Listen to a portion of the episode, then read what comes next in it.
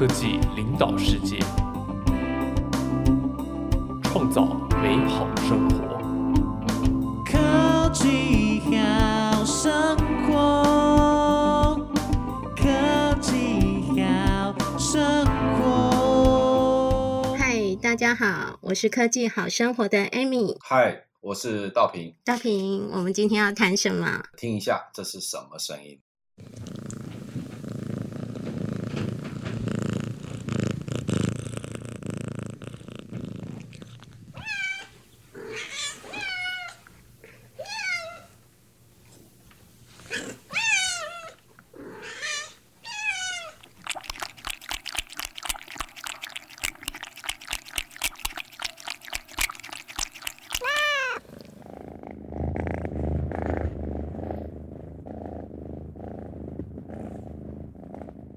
道平，刚刚呢是你家的猫在吃饭的声音，对不对？对呀、啊，而且是一只母猫哦，它是三花，它在我们家是小公主哦。你平常在照顾你家猫的时候，觉得最麻烦的事情是什么？最麻烦的事情就是清猫砂啦。作为一个铲屎官，这个是每天都要 做的任务。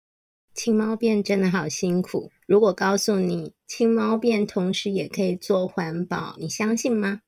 各位听众，今天我们邀请到了拼图喵中途之家的创办人陈仁祥，可不可以先请烧麦简单的介绍一下您自己，还有拼图喵中途之家的理念？嗨，大家好，我叫烧麦。我本身之前是资讯工程师，那现在就是投身在做这个动物平权的议题上面。那我跟几个伙伴创立了一个中途之家，叫做拼图喵中途之家。那我们想要做的事情是透过帮人也帮猫的这个方式，去跟大家沟通，说对动物好，重视动物的权益这件事。我我想问一下，就是说，目前中途之家这边啦、啊，已经开发了哪一些，就是说可以爱猫啊，而且又环保爱地球的那些产品呢？先讲说，我们开发的第一个专案叫做猫便当菜。猫便当菜这个名字啊，就是我们小时候都是带便当嘛，因为现在才有营养午餐嘛。对，那我们小时候都是带便当去蒸便当嘛。以前就是稍微家庭富裕一点的同学，他其实会带两个便当，就是一个装饭，一个装菜。我不知道大家有没有印象？有有有，我想到，我想到，我以前小时候确实是这样子，没错。对对，就是就是呃，家境比较好的小朋友，他菜饭是分开，就比较不会说哎。加在一起汤汤水水，有的时候我们会跟他们开玩笑说大便当饭，小便当菜。哦，对对对，我我记得我以前念永和国小的时候也，也也是有同学这样。对，对就是我们会开这种玩笑。那当时当初在推广这个呃猫粪肥的时候，就是我们用这个每天清理出来的这个木屑沙，还有猫粪，去想要做成动物粪肥。这个专案的时候，为了要减轻大家对这个专案的这种嫌弃或者是疑虑，就想说我们是不是可以取一个比较有趣，然后直接的名字。然后会关联到的，所以那个时候就想到这个概念，就是猫便然后当菜，所以才才会猫便当菜。对，所以叫猫。原来正式的名称应该是猫便当菜，不是猫便当菜这样子。对对对对对，猫便然后当菜，但是看逗点放哪里嘛，就是你把它当做猫便当，然后有菜，我觉得也是很 OK 的。嗯、对，那我们第一个产品就是猫便当菜，就是我们去做出猫粪肥，然后去种菜。我们当时在跟小农合作种这个菜的时候，一开始我们的想法很单纯，我们种菜出来，然后我们就是去卖这个菜，那我们跟农友都会有收入，然后收入又会再回来照顾猫。我们企图用这样的方式去呃达成自给自足的目标。那自给自足这件事情是想要跟社会大众沟通说，呃，其实我们在这个议题上面。我们其实可以努力做到不要占用太多社会资源，但是可以解决这个社会议题。可是我们后来种完菜之后，发现说我们并不是专业的农产品销售通路，然后菜一下就烂掉了。嗯嗯哼，对，就是它有保鲜期的问题。确实，对对对，所以我们后来又推出了这个猫便当米，就是我们在第一次的计划当中就发现有菜，然后后面又有米这样子。对，就是那个米是为了要改善第一次专案里面的一些我们遇到的问题，就是农产品不易保鲜。OK，那发展到猫便当米的时候，的确解决了第一个专案的问题，但是呃。到了猫便当米的时候呢，其实它的呃获得的这个效益其实不大。那原因是因为大家吃米的时候，米是民生必需品，它大家在吃米的时候，它已经有一个呃呃对这个产品有一个僵固的这个可接受的价格范围。那我们后来就想说，哎，其实我们可能要去找说，不只是常温可以保存很久，而且它的经济效益要很高的。所以随着之后又发展的猫便当茶这个这个专案，嗯，菜米茶这样子。对，然后后来我们又做了木屑沙嘛，做木屑沙也是因为说我们要能够精进呃我们自己做出来的猫粪肥，因为在那个时候台湾自己自产自销的。猫砂，呃，天然的木屑砂非常非常的少。那其实这个是有技术门槛的。那大部分都是从国外进口，嗯、然后分装之后再贩售。那有时候，呃，我觉得品质上面就是会参参差不齐啦。我们能够，我们只能单方面去接受这样子的品质。所以我们就想说，哎，其实那个猫砂也等于是我们猫粪肥的原料。哦，因为我们就是用那个猫砂嘛。那如果说源头我们没有办法好好的控管，那很有可能我们做出来的猫粪肥，我们自己也没办法掌握。然后我们自己也想要用好用的猫砂。然后再来就是刚刚讲的那三个专案啊，不管是猫便当菜啊、猫便当茶、猫便当米，他们都有一个问题，就是说，呃，他们是有产季的，我们可能需要呃，我们在。平常哦，常态就是会不断的能够产出的产品，所以后来我们就决定说，我们自己来研发，自己来制造呃猫砂，所以就开始做了这个顺便木屑沙。那为什么叫顺便木屑沙呢？其实我们也会呃在取名字的方面，主要也是想要贯彻我们拼图喵帮猫也帮人这样子的理念，就是说你帮你们家的猫，嗯，因为这个猫砂很好嘛，呃，又很天然，那你帮你们家的猫。呃，顺顺的便便，那在你消费的同时，你也顺便帮了接猫啊，就是帮猫顺便顺便帮猫这样子，然后用这样子的理念再去发展我们的猫砂。那像猫砂的部分，其实呃里面有个天然的配方，就是我们前面种的猫便当茶，因为在烘烘焙茶的过程里面，揉捻的过程里面，其实一级品我们的确是当做是一般的产品贩售。但是，呃，可能会有一些 NG 品啊，或者是茶屑这种，那我们就会跟茶农沟通说，诶，我们可以再用更相对合理的价格去把这些 NG 或次级品收购回来。它只是样子不漂亮，那我们把它磨成粉之后，当做是除臭配方，加到我们的猫砂里面，就再结合加强我们的理念跟产品。然后也让我们产品有一些呃，在市场上跟其他竞品不一样的地方。很多人会觉得说这个东西很天马行空哦。当然我必须要讲说，在当时的状况，它是我们为了要解决眼前的困境，所以必然的必然要走的路。当时其实我们跟其他的民间的协会是一样的，就是说是。我们用一样的模式在经营中途之家，自我奉献嘛，嗯、然后义卖、爱心义卖，对，募款这样子。嗯、其实那个时候协会是，呃，就是到了一个非常呃不乐观的状况嘛，嗯、就是几乎是快要收掉。那那个时候我是告诉我自己，还有跟伙伴们商量说，如果我们今天没有办法找到一个方法，是同时兼顾照顾猫又赚钱，也就是说，我们每天在照顾猫的过程里面。我们必须要找到这些过程里面有哪一些部分跟我们产生收益是重叠的。假设我没有办法找到这个部分，我可能必须要把现在我们正在做的事情全部都停掉，因为它没有办法继续，它只是缓慢的死亡而已。对所以，我们开始列出。呃，猫每天做的事情，哈、哦，它会吃，它会睡，它会玩，它会拉，哦，基本上就这这四件事情。那我们就开始去盘点，说这四件事情哪一件事情我们有可能做些什么，然后来产生收益，这样。然后我们可能刚开始的时候去试说，哎，猫咪玩，那时候去大量的去翻找一些资料，就是说有没有可能从这四件事情里面去产生收益。那像玩的部分，我们有想过说做一个专案，叫来去跟猫睡一晚。好，但是因为猫咪，猫咪晚上太嗨了，真的你会没办法睡觉。然后我们也 会，他们晚上不睡觉的。对对，没有错，他们晚上不睡觉，这是重点。然后比如说做猫咪吃东西的直播哦，然后那个那一次也是很夸张，就是罐头一开，全部的猫就冲上来，那整个都很混乱。也不要说罐头了，连镜头都快要吃掉，那是要怎么播？这样就没办法嘛。所以到最后就剩下说，哎，那动物粪肥。然后去看了一下资料，其实动物粪肥并不是一件非常先进的科技，嗯嗯，就是很多人都在做嘛。那像呃像猪啊、牛啊、好、哦、啊、鸡鸭这种禽类这种，然后他们在呃收集这些动物排遗要做成粪肥的时候，他们还要去买农业废弃物来当做介质，因为它那个完全没有纤维质嘛，它需要纤维质，然后呃让微生物能够它是混在一起，然后之后才像我遇到的时候，它是混在一起，然后再打到。打到田里面去。对对对，没有错。对，就是它需要一个介质去让这个呃堆肥它可以熟成转化。然后我就想说，哎，我突然发现，其实我们的猫咪在使用木屑沙的时候，木屑就是介质，所以我们不需要另外购买。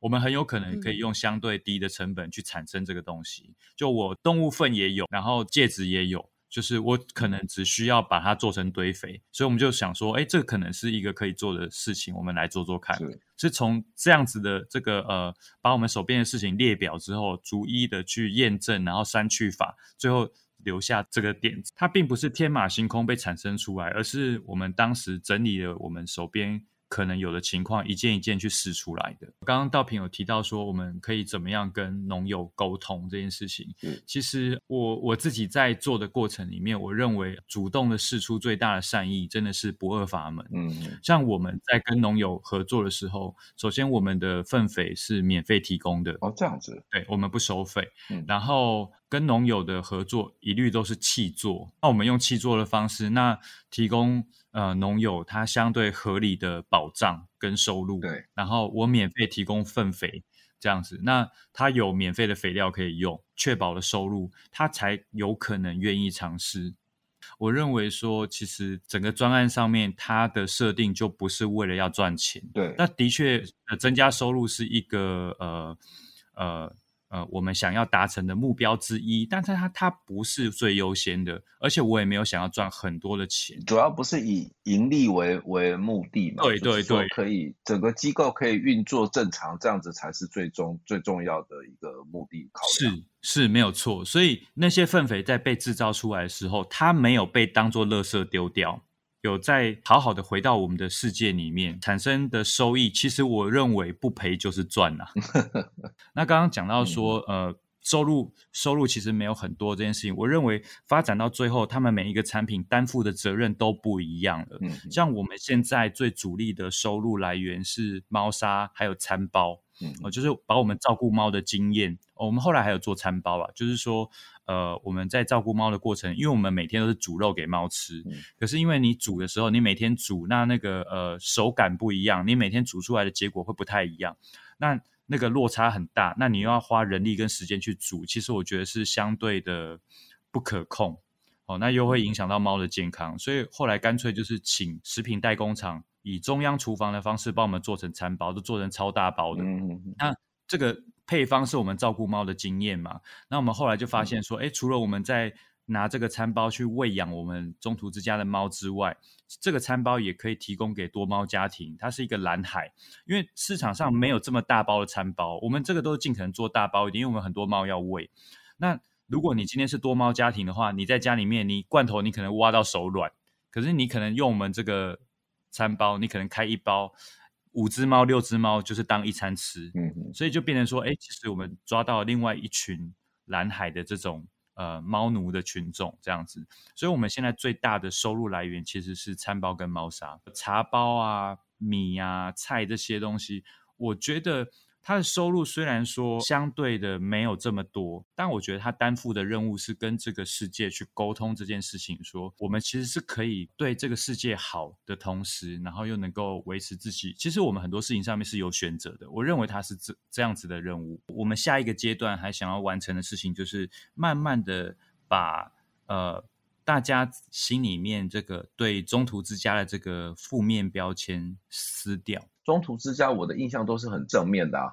呃，一般的民众在想象中途之家，可能会觉得说啊，里面有很多动物，然后脏脏臭臭的。其实道品比较像是我们同温层，你知道，真的很很多人其实对于东中途之家，它有一点像某一种呃闲闭设施，有一点像呃，比如说监狱不要盖我家旁边，垃圾场不要在我家旁边。哦、对，那其实我觉得要把这种标签撕掉，其实没有其他方法啦，你就是要让大家看到。然后去体验这件事情。嗯嗯。那我刚刚为什么会讲到这里呢？就是说，我当我们发展这些产品发展到最后，呃，我们的中厨之家全部都使用这些产品，然后。我觉得中途之家会摇身一变，变成是一个最大的宠物用品展示中心。哦，我觉得这很棒，这个非常棒。对，我觉得这个超赞，就是说，你今天不知道这个猫砂用起来怎么样，你不知道这个猫砂盆用起来长什么样子，然后这不知道这个罐头吃起来什么样子，那猫咪喜不喜欢吃，你可以来这边看。嗯嗯，对，那当。变成这个样子的时候，呃，然后环境我们有维维护好，然后我们有专职专业的人在接待、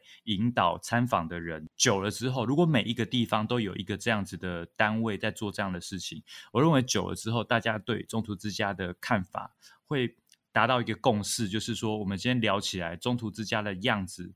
会是蛮蛮接近的，而且它不是一个糟糕的体验。我认为现在不管是环保啊，然后呃友善动物啊，然后获得呃收入这三个点，然后循环嘛，对，这这几个点哦，那它有达到一个最大的呃效果，然后又最平衡的，我认为是猫砂啦。但我觉得在这个。呃，我们在进行这些事情的过程里面，我们慢慢的会把我们呃真正想要完成的事情，它变得越来越具体哦。因为比如说一开始的时候，我们说想要做环保，想要做新创，然后想要做善待动物，想要获得收益，其实这些东西虽然是概念，但它没有收束成一个很具体的核心价值。我们在进行的过程里面，我们慢慢慢慢的就是去收束之后，发现就是其实我们呃。像我们这样子的中途之家，我认为它最最有价值的东西啊，呃，是照顾猫的经验。就这个世界上，应该是呃，这群猫还有我们最知道猫需要什么。当我们整理出我们的经验跟民众分享的时候，民众的接受度是非常高的。嗯嗯，我认为这个是核心价值，就是你不会在任何一个地方找到有这么多的猫，然后。比如说，你任何一个宠物产品不会有这么多的猫同时去做压力测试。举个实际的例子来说，我们未来会去发展各种我们自己都觉得非常好用的宠物用品，比方说猫砂铲。哦，我我可能会觉得说，呃，现在没有一只顺手的猫砂铲。对，没错。然后有的它可能前缘，它其实是没有办法很服帖的去去顺着那个猫砂盆去去挖。没错。然后有的洞太小，有的洞太大之类，那这些要怎么解决？就是说，对，呃，如果我们可以就是把呃。中途之家看作，因为我们刚刚讲说，就是一个大的展示中心嘛，它甚至是是可以是一个大的宠物用品的验证中心，然后我们不断的在里面去让呃。多猫环境去做呃各式各样产品的压力测试，我觉得那些产品会得到非常好的修正，然后最后出来结果我我觉得会是很棒的。我觉得它是一个逻辑上来讲的话，如果你拆解它这个模型啊，你会觉得说跟其他的议题有点像，就是比如说无家者或者是一些弱势的的这个议题的时候，确实很多呃想要帮助他们的单位。哦，都其实真正要做的事情，都不是单纯的去呃对他们投予资源去协助，而是试图找到一个方法，把这个呃受助者跟这个社社会跟这个世界再重新。连接回去，对，找到他们最需要的一个部分，这样子。对，然后让他们可以回到呃我们的世界，我们的社会，然后让社会上的人也可以接受他们。我认为中途之家不断的去站在这个研发宠物宠物产品的这个方向，去告诉大家说，你看这些猫，他们没有受到任何的逼迫，可是他们每天都做了很棒的事情，就是帮我们测试这些宠物产品。而且他们做出来效果 非常好，他们超专业的啊！你看他们每天在试用这些猫砂。其实我们在做猫砂的时候，我们那个时候很坚持在本地这边制作嘛。其实很多人会觉得说，烧麦你这样做，呃，太冒险，然后投入成本太高。那你不容易回收。但是我我这边我也要特别澄清一下，就是其实大家讲的这些事情我都知道，嗯，但我我还是想要这样做的原因，并不是想要回收，因为回收的确有更多的方法。我今天去打造一个 IP，然后从国外进口包装之后，其实是比较快，风险相对小，我知道。但我希望说，如果我有一天有机会能把这件事情做好的话，我希望这件事情留在台湾，因为台湾没有自己的呃猫砂的这种呃产业，嗯，然后没有自己的那个。那我觉得说，如果它是好的，如果它未来是。我们期待它本来就是可以发展的，嗯、我都希望说它完成之后留在台湾。比如说，我们台湾有自己做的猫砂，我们台湾有很棒的木屑啊，嗯，就这些木屑当垃圾丢掉或是烧掉很可惜，你就拿来做猫砂嘛。对。那如果它要产生一些就业机会什么，我也会希望留给有需要的。这个概念真的很棒。就是说，你们克服了许多困难，可是还有很多的困难。是。呃，目前哪些困难是一个当务之急？呃，跟社会大众。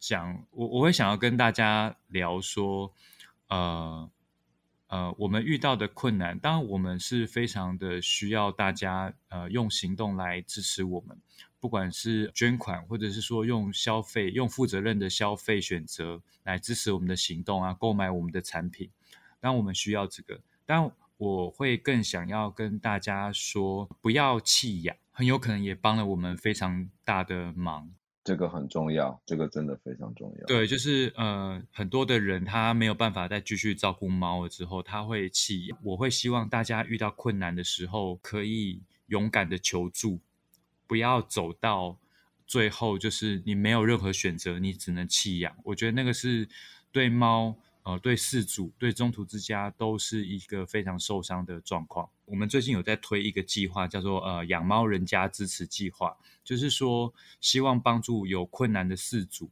呃，如果你有任何的困难，你可以私讯填表单跟我们讲。好、比如说呃你在疫情之下，你的工作受影响，收入受影响，你没有办法再继续照顾猫，没关系，你跟我们讲，我们可以整理一些物资，好、然后暂时支持你，好、然后。呃，度过这段时间，那这个你不用担心照顾猫的部分。那我会希望说，嗯、呃，大家除了说捐款给我们，或是说用呃购买我们的产品支持我们，然后还有刚刚讲到，就是遇到困难的时候是可以呃勇敢求助，然后去减少弃养之外，如果你手边有一些呃你用不到的猫咪的用品物资，其实你可以整理完之后捐给我们。我们有可能对于我们照顾猫咪是可以有帮助的。所以虽然是从宠物为出发，可是我觉得最后还是都是回到人本为身的身上去。对，因为你在看这个世界上的所有的动物，说真的，它只能单方面接受人类的决策，所以动物从来都不是问题啊，动物是问题的结果，而是呃真正有需要协助的是人啊，人如果没有办法过得好，他最后会把。呃，就是不好的部分就会往外丢嘛，那最后就有可能是动物去承受这样，所以很多时候我认为说，其实很多人都说要帮动物，那我觉得我认同要帮动物，但我我认为帮动物的最好的方式也是呃第一步要做的就是帮助人。那刚刚讲到助养这部分，其实也是有，就是我们的网站上面。是有把我们现在有收容的所有的猫咪都列出来，大部分列在这个我们网站上面，大家可以呃填表单预约来这边看猫咪，跟猫咪互动，然后认养猫咪之外，其实它旁边也有一个按钮，就是助养嘛，就是如果你跟这个。呃，你看一下这个小朋友猫小孩，你觉得说，哎，跟他很投缘，你希望成为他的这个云端爸妈，就是用这个助养的方式，那每个月资助他一些生活费，支持我们照顾他。我我们这边也是有这样子的措施，那也欢迎大家这样做。其实我们有好几次哦，呃，组织就快要经营不下去。我印象最深刻是有一年，就是就是某一年五月的时候，五月底要缴房租。可是到五月中了，我我一毛都没有。我每一天在打扫完、照顾完猫咪，离开猫屋，啊，拉下铁门往回看的时候，我都不知道明天可不可以继续。可我一点办法都没。我我有想过要放弃，就真的做不下去了。然后我就跟我的伙伴就说，我觉得好像真的不行嘞，我的伙伴就只跟我讲一句话，他说：“那那这些猫咪怎么办？”我我没有办法回答他的问题，他们很坏，他们就把这种问题丢给我，然后就知道说我很怕这种事情。每次被他们问这种问题的时候，我会没有办法回答，就会再去想办法，就就继续撑下去，这样子 就是就是这这个应该算是我印象非常深刻的的地方。我觉得我现在能走到这里，都不是我一个人能做得到的事情。这是这个是所有的人、所有的伙伴、所有支持我们的人，才让这件事情得以实现到现在这个状态。其实我们也还没有到终点，但我们就是为了不要跌倒，就持续的跨出下一步。我很谢谢两位找我聊这些事情。好，今天就非常谢谢烧麦这样子，肯花时间跟我们聊这些他的心路历程，非常非常的感人这样子。不会，谢谢大家，谢谢。赵平，你觉得我们今天学到了什么？今天学到了其实蛮重要的，不只要给猫咪鱼，还要给猫咪钓鱼竿，至少要让猫咪可以养活它自己。哦，我觉得这整个故事有很多很棒的价值观啊，包括啊。动物平权、环保、台湾制造。各位听众，在节目的最后，我们一起来听一首原创歌曲《大树之歌》。这首歌由独立音乐创作者邱泽伟所创作，描写了树木对于土地、对于人们永远的守候，就好像我们对于所爱的人永远的守护是一样的。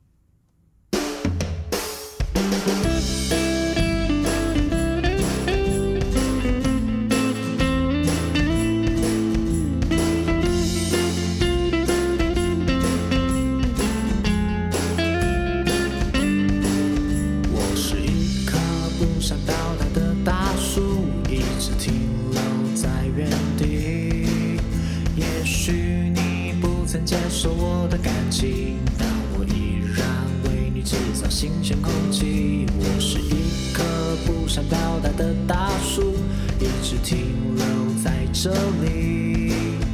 那天你不经意的经过这里可以躺在我的怀里休息。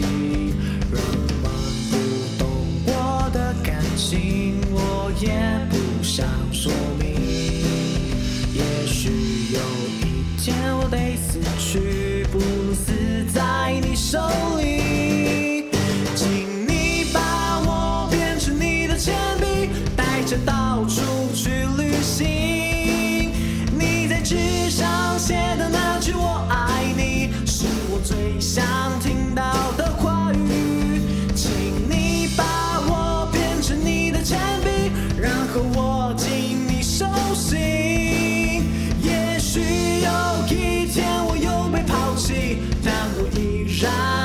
dan me.